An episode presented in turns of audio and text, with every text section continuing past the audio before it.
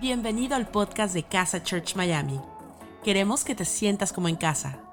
No importa desde qué lugar del mundo nos estás escuchando, sabemos que este mensaje va a transformar tu vida.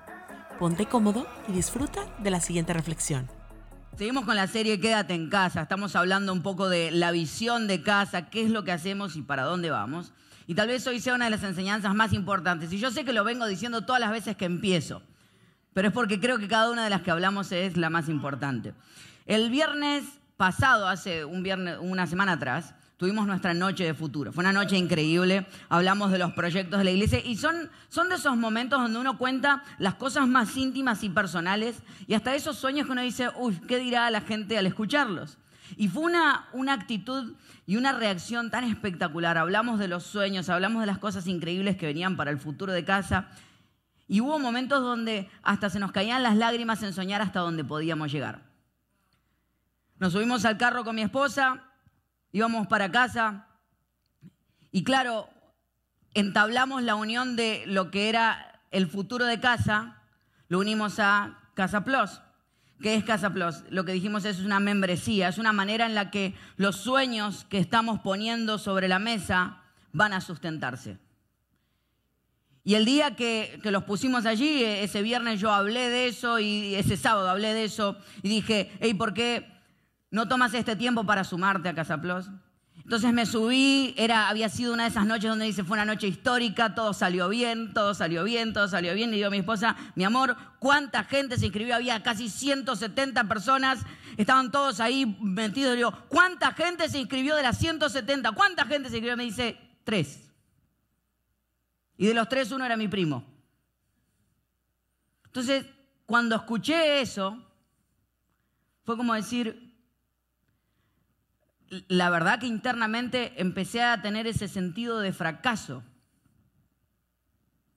Y, y hablando con ella y tratando de procesar lo que estaba en mi cabeza, ella me hizo una pregunta, me dice, bueno, no sé cómo medís los éxitos y los fracasos. Le digo, muy fácil, mucho Casa Plus, éxito, poco Casa Plus, fracaso.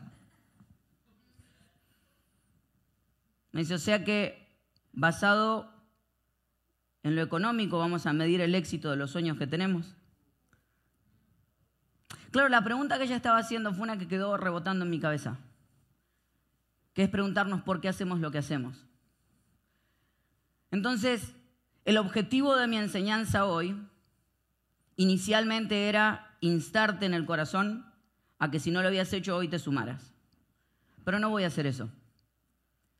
Voy a dedicar la enseñanza a contarte por qué hago lo que hago.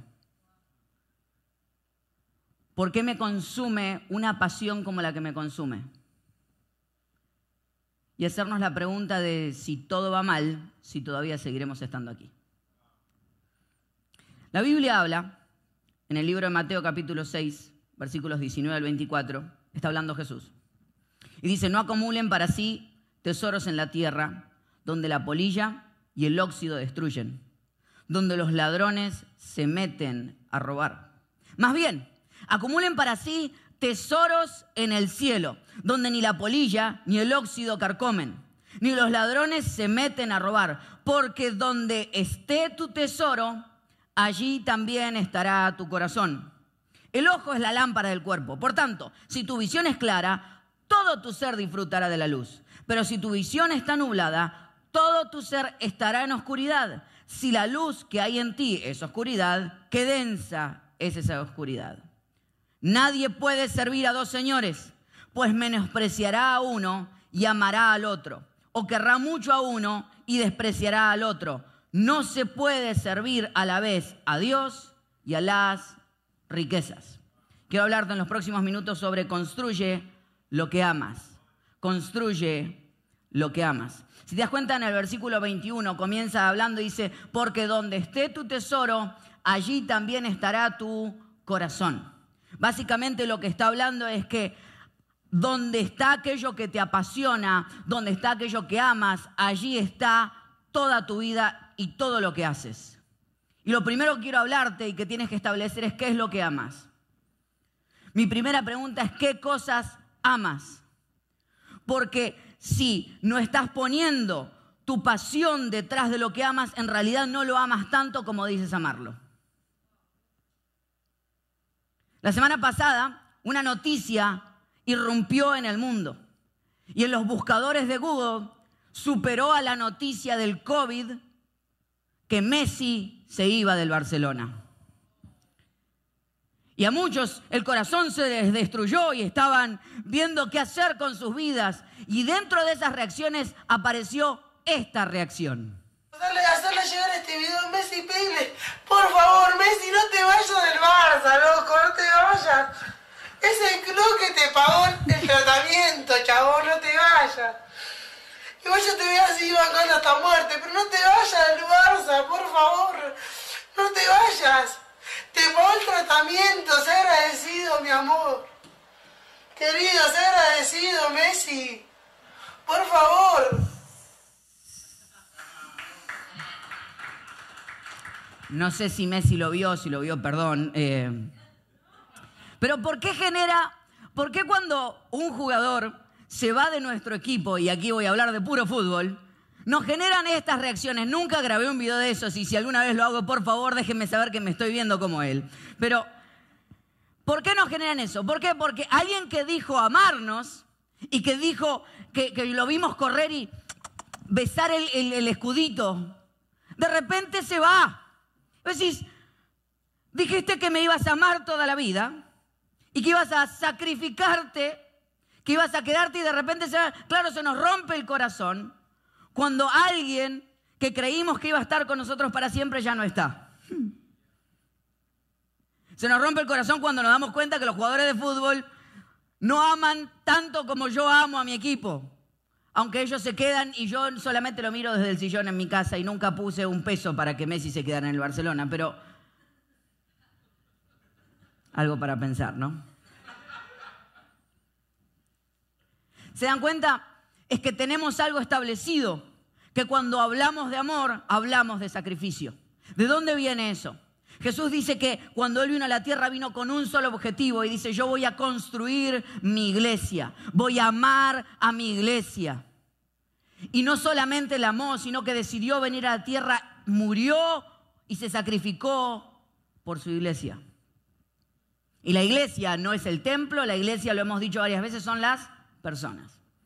O sea que Jesús se sacrificó por su iglesia, que son las personas. Y estableció que la única manera de amar algo es a través del sacrificio. No puedo amar algo y no sacrificar. Porque si no estás sacrificando por algo que dices amar, en realidad no lo amas tanto como crees amarlo. Si dices que te sacrificas, si dices que amas a tu esposa, si dices que amas a tu familia, si dices que amas a tu, a tu carrera, si dices que amas todas las cosas que amas, pero no te sacrificas por esas cosas, en realidad no las amas. Tenemos que revisar, porque el gran problema en nuestra vida es cuando lo que decimos que valoramos no está a la altura de nuestras acciones. No hay persona más frustrada que aquel que dice valorar algo y que sus acciones nada tienen que ver con aquellas cosas que valora. Entonces tal vez tengamos que acomodarlo y recordar qué es lo que amamos y por qué hacemos lo que hacemos. Y nos establecemos en el corazón porque la única manera de amar algo es a través del sacrificio. Y Jesús dijo en Juan capítulo 15, versículos 12 al 14, dice, y este es mi mandamiento, que se amen los unos a los otros como yo los he amado. Nadie tiene amor más grande que el que da la vida por sus amigos. Ustedes son mis amigos si hacen lo que yo les mando. ¿Qué nos mandó Jesús? Amarnos los unos a los otros y dar la vida por nuestros amigos. Básicamente, todo amor tiene que transformarse en un sacrificio. Todo amor tiene que transformarse en un sacrificio. Y cuando empiezas a dar tu vida por las personas y cuando empiezas a decir, quiero que mi amor se traduzca en sacrificarme y amar a las personas, la vida completa te empieza a cambiar. Recuerdo cuando llegué por primera vez a Miami y vinimos junto con mis papás a comenzar con, con la iglesia hace muchísimos años atrás, antes de que fuera a casa. Y recuerdo que tuve mi primera reunión de jóvenes. Organicé mi primera reunión de jóvenes y yo dije, la voy a organizar y todos van a venir. La convoqué un 25 de diciembre a las 7 de la tarde para ir a Burger King. Era un plan loco, así, wow. Y recuerdo que mi papá me acompañó a la oficina donde íbamos a recibir y él me decía, yo me quedo por acá. Le digo, no, papá, tranquilo, mejor, ¿por qué no te vas? Porque necesitamos espacio para todos los que van a venir.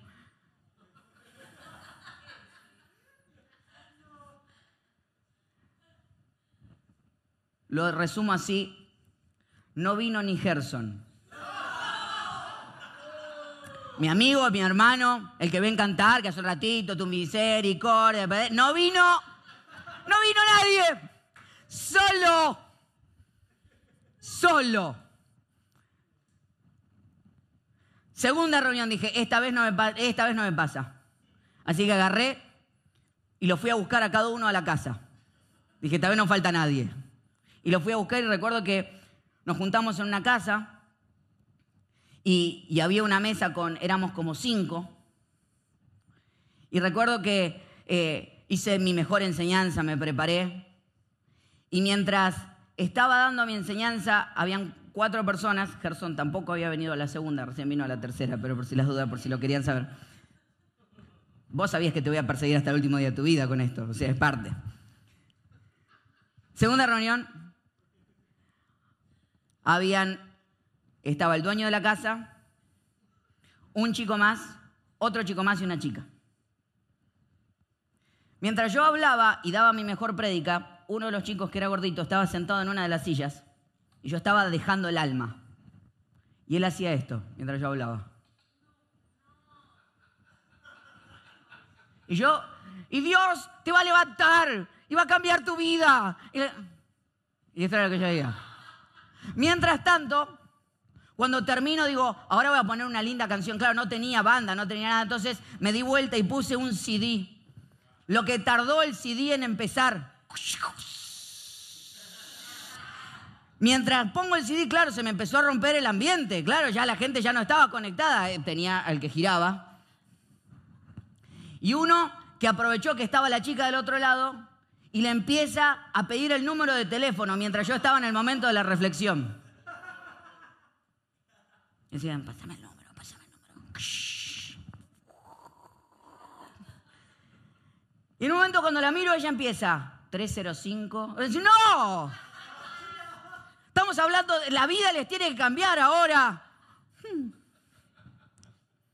Mientras tanto,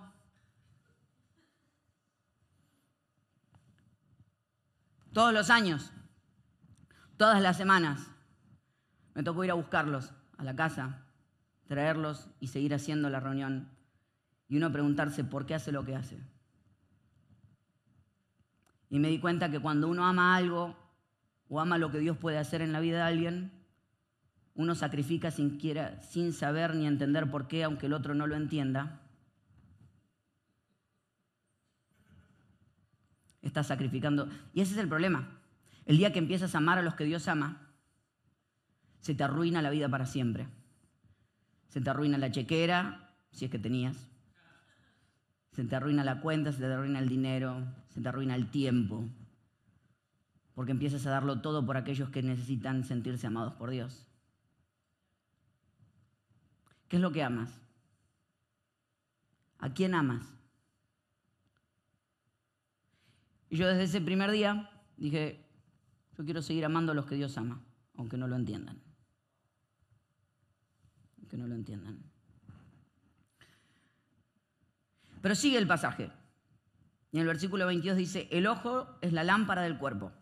Por tanto, si tu visión es clara, todo tu ser disfrutará de la luz. Pero si tu visión está nublada, todo tu ser estará en oscuridad.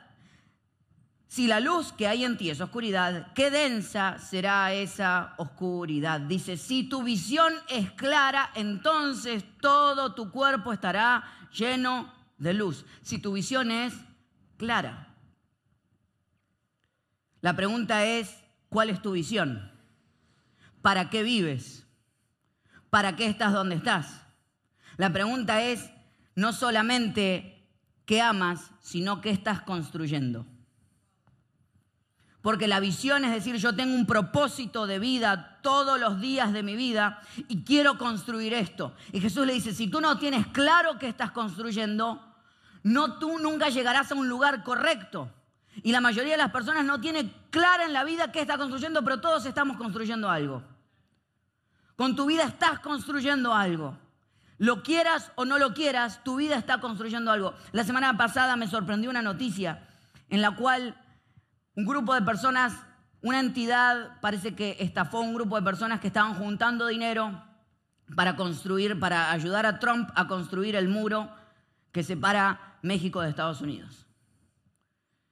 Y no solamente los estafaron, o no sé si lo estafaron, no, no sé cómo es la historia, no me voy a meter en política, pero sí me sorprendió la cantidad de plata que juntaron. Juntaron 25 millones de dólares. La gente donó 25 millones de dólares para construir un muro. Y de hecho podías poner tu nombre en los ladrillos que estaban en el muro.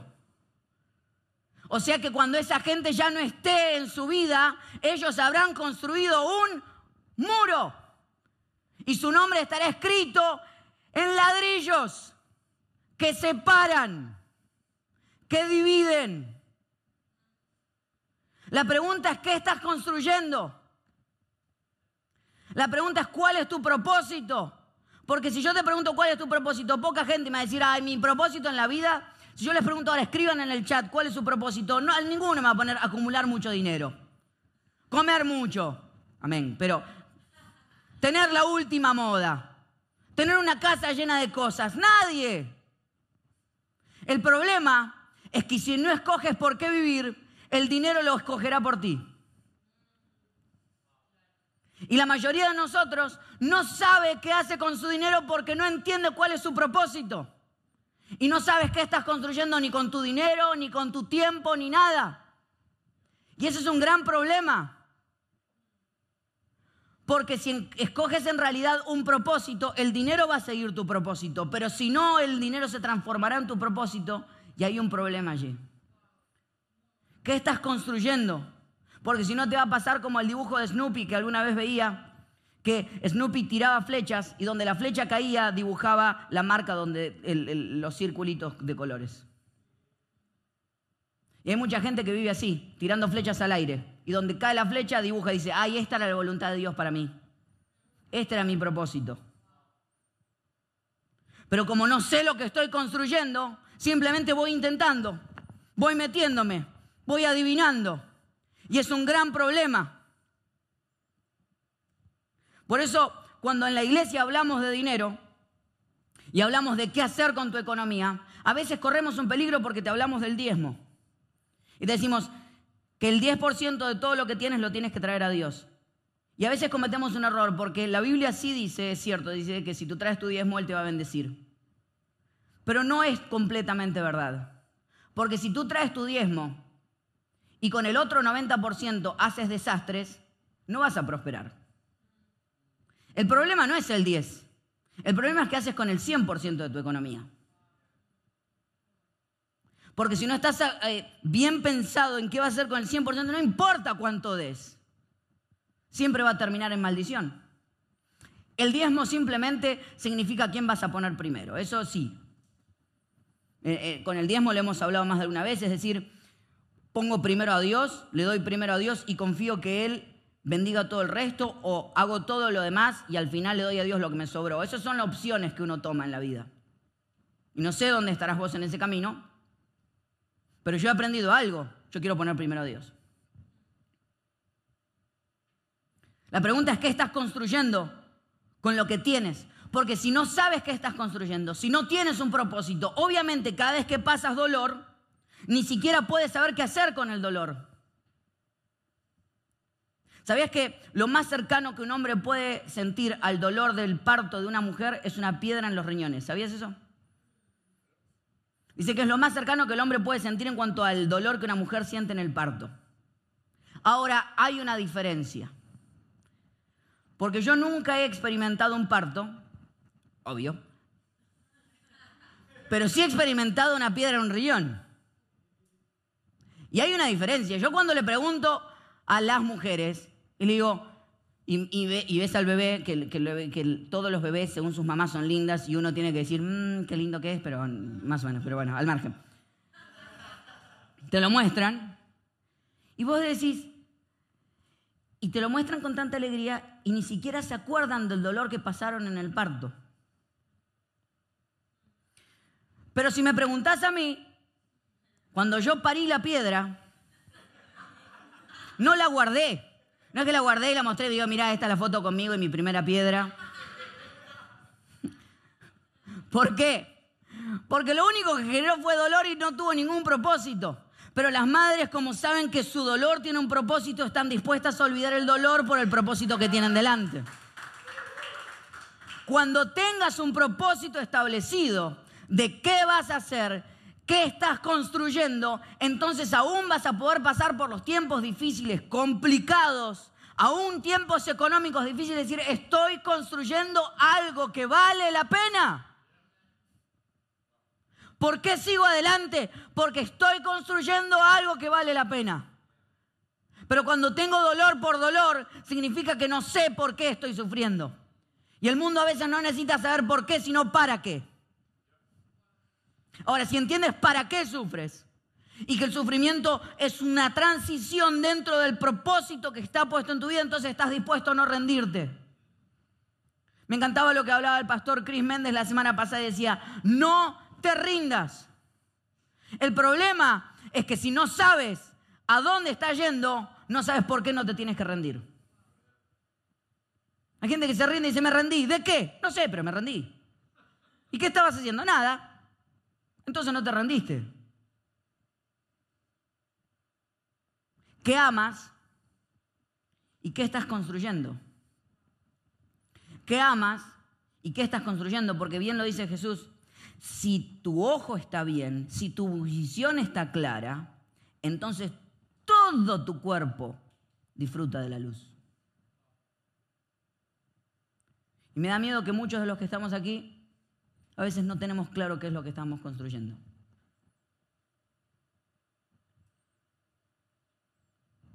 Con esto quiero terminar y es la parte final de lo que quiero hablarte. En el versículo 24 dice, nadie puede servir a dos señores, pues menospreciará a uno y amará al otro. O querrá mucho a uno y despreciará al otro. No se puede servir a la vez a Dios y a las riquezas. Qué bien lo hace Jesús, ¿no? Él dice, no pueden servir ambos. Y no pone otras cosas en el medio. No pone la familia, no pone la pasión, pone de un lado a Dios y pone del otro lado al dinero. Y establece, hay una realidad que el hombre tiene con el tema de las pertenencias. Y no está mal tener, ¿eh? El problema es cuando no es que tú tienes cosas, sino que las cosas te tienen a ti. No es que tú posees cosas, sino que las cosas te poseen. Y que no eres libre de arriesgar o intentar o soñar porque las cosas te poseen.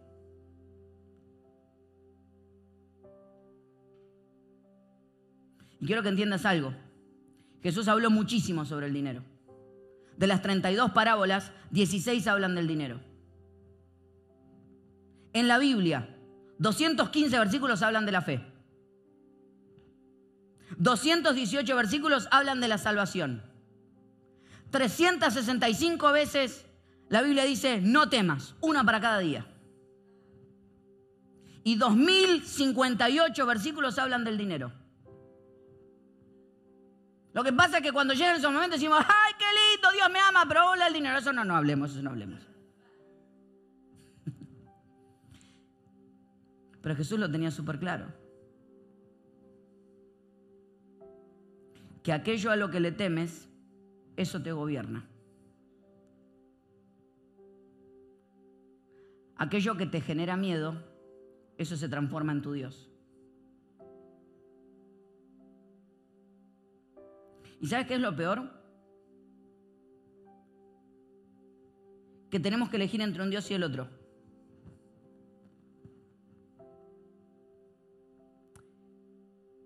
Y lo que pasa es que según lo que yo he visto, cuando elijo el dinero y corro detrás del dinero, lo único que me he llenado es de ansiedad, de frustración, de tristezas, y que cuando, como en este tiempo que lo hemos aprendido como nunca, puede haber un golpe económico y de la nada quedamos en la nada. Entonces me doy cuenta que, que estoy sirviendo a un Dios extraño. Y quisiera hacerte una pregunta, porque del otro lado tengo un Dios que dice que Él es por mí, que está conmigo y que Él me va a acompañar hasta el último día de mi vida. Mi pregunta es, ¿por qué elegirías a un Dios que no te elige a ti?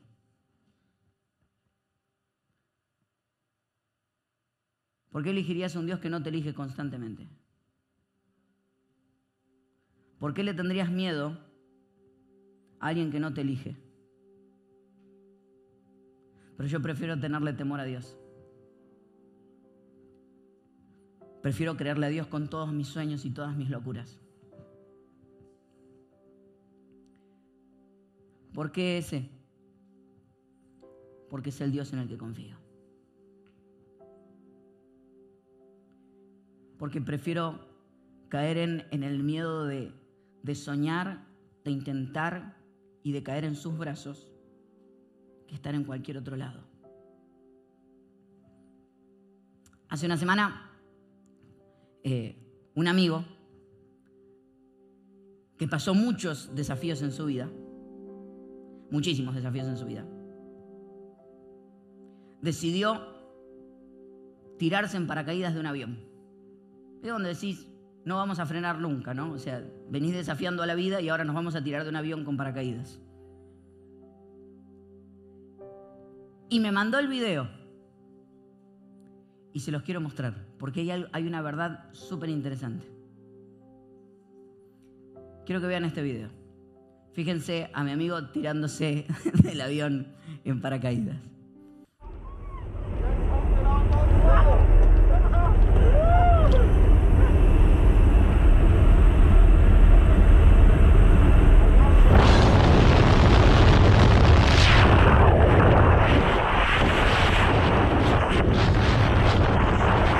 Ahora, parece que no lo está disfrutando, pero necesito que presten atención a un momento porque la está intentando con toda la que puede. Hay un momento donde él lo pelea, lo trata, lo mira, mira la cámara. El que está atrás no tiene ningún problema, sabe lo que va a pasar. Pero hay un momento exacto donde su alegría transforma y es ahí, exactamente ahí. Ya viene, ahí está.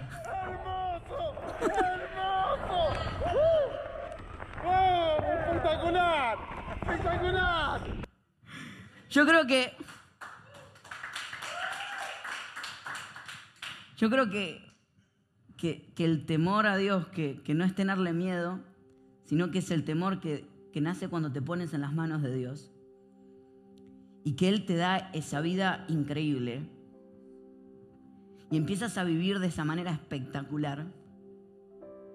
Es que estás constantemente tomando riesgos. Y ese es el tema. La fe no hace la vida fácil, la hace interesante. Y que hay un momento cuando te parece que te estás tirando un avión y Dios está abrazado a ti, que uno está así como diciendo, bueno, todo puede salir bien o todo puede salir mal pero estás tratando de subirlo. Pero hay un momento donde el paracaídas se abre y estás en el medio del cielo y estás en el medio de los riesgos, pero hay un momento donde tienes toda la paz, hay un momento, hay un segundo donde entiendes todo, donde dices, puedo estar en el medio del aire, pero si Él está conmigo, si Él es el paracaídas, yo puedo tomar el riesgo que sea necesario. Cuando le pierdo el miedo a todo, y solamente creo en Dios y solamente pongo mi fe en Él, tomo todos los riesgos necesarios que tengo que tomar. Y empiezas a vivir una vida que tiene sentido y propósito. Y lo que pasa es que, como te dije, toda tu vida empieza a tener un solo propósito y un solo objetivo, que es servirlo a Él. Hace algunos años atrás,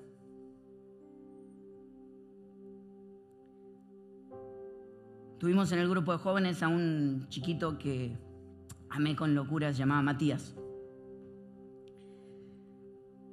Matías tenía una fe inquebrantable. Sabía, era un tipo especial definitivamente, aquellos que lo conocieron. Tenía un humor bastante particular. Y, y, me tocó acompañarlo en sus pasos de conocer a Dios y enamorarse de Dios.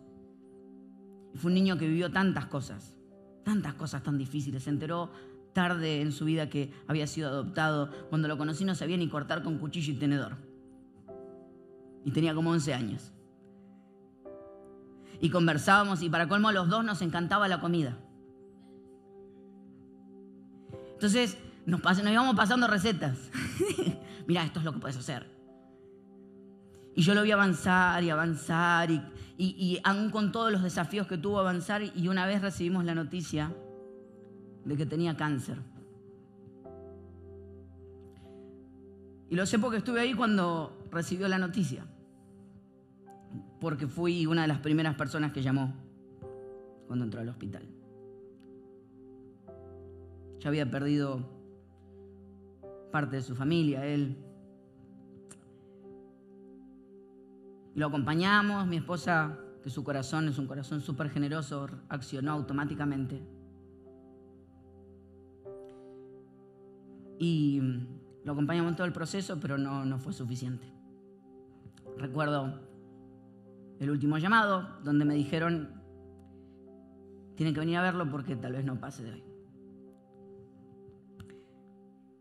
Recuerdo que fuimos a ese lugar, fuimos varios, nos pusimos alrededor de la cama. Y él se sacó la máscara y con el último oxígeno que le quedaba me dijo, hace una oración una oración de fe. Oramos, fue la oración más difícil que me tocó hacer en la vida.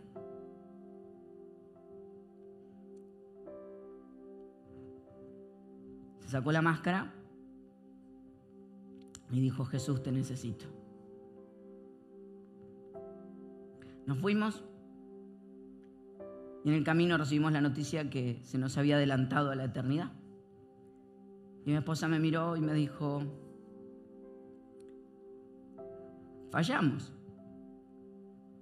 La muerte nos ganó.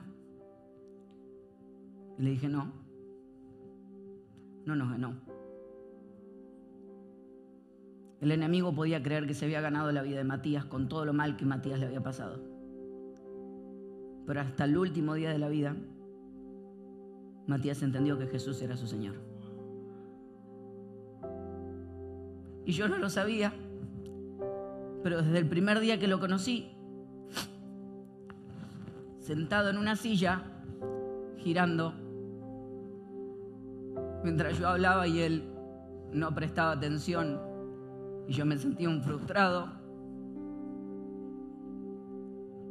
yo no sabía que había una eternidad que iba a cambiar por siempre.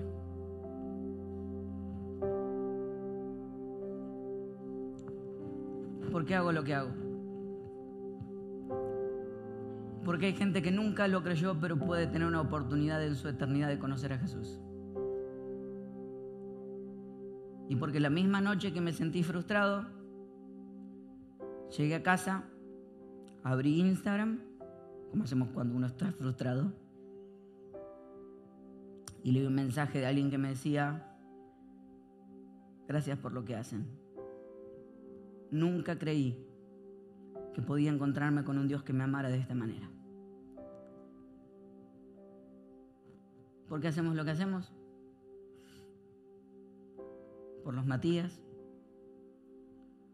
por las personas como tú que estás del otro lado. Y si fracasas, y bueno, podré fracasar en los planes y los proyectos,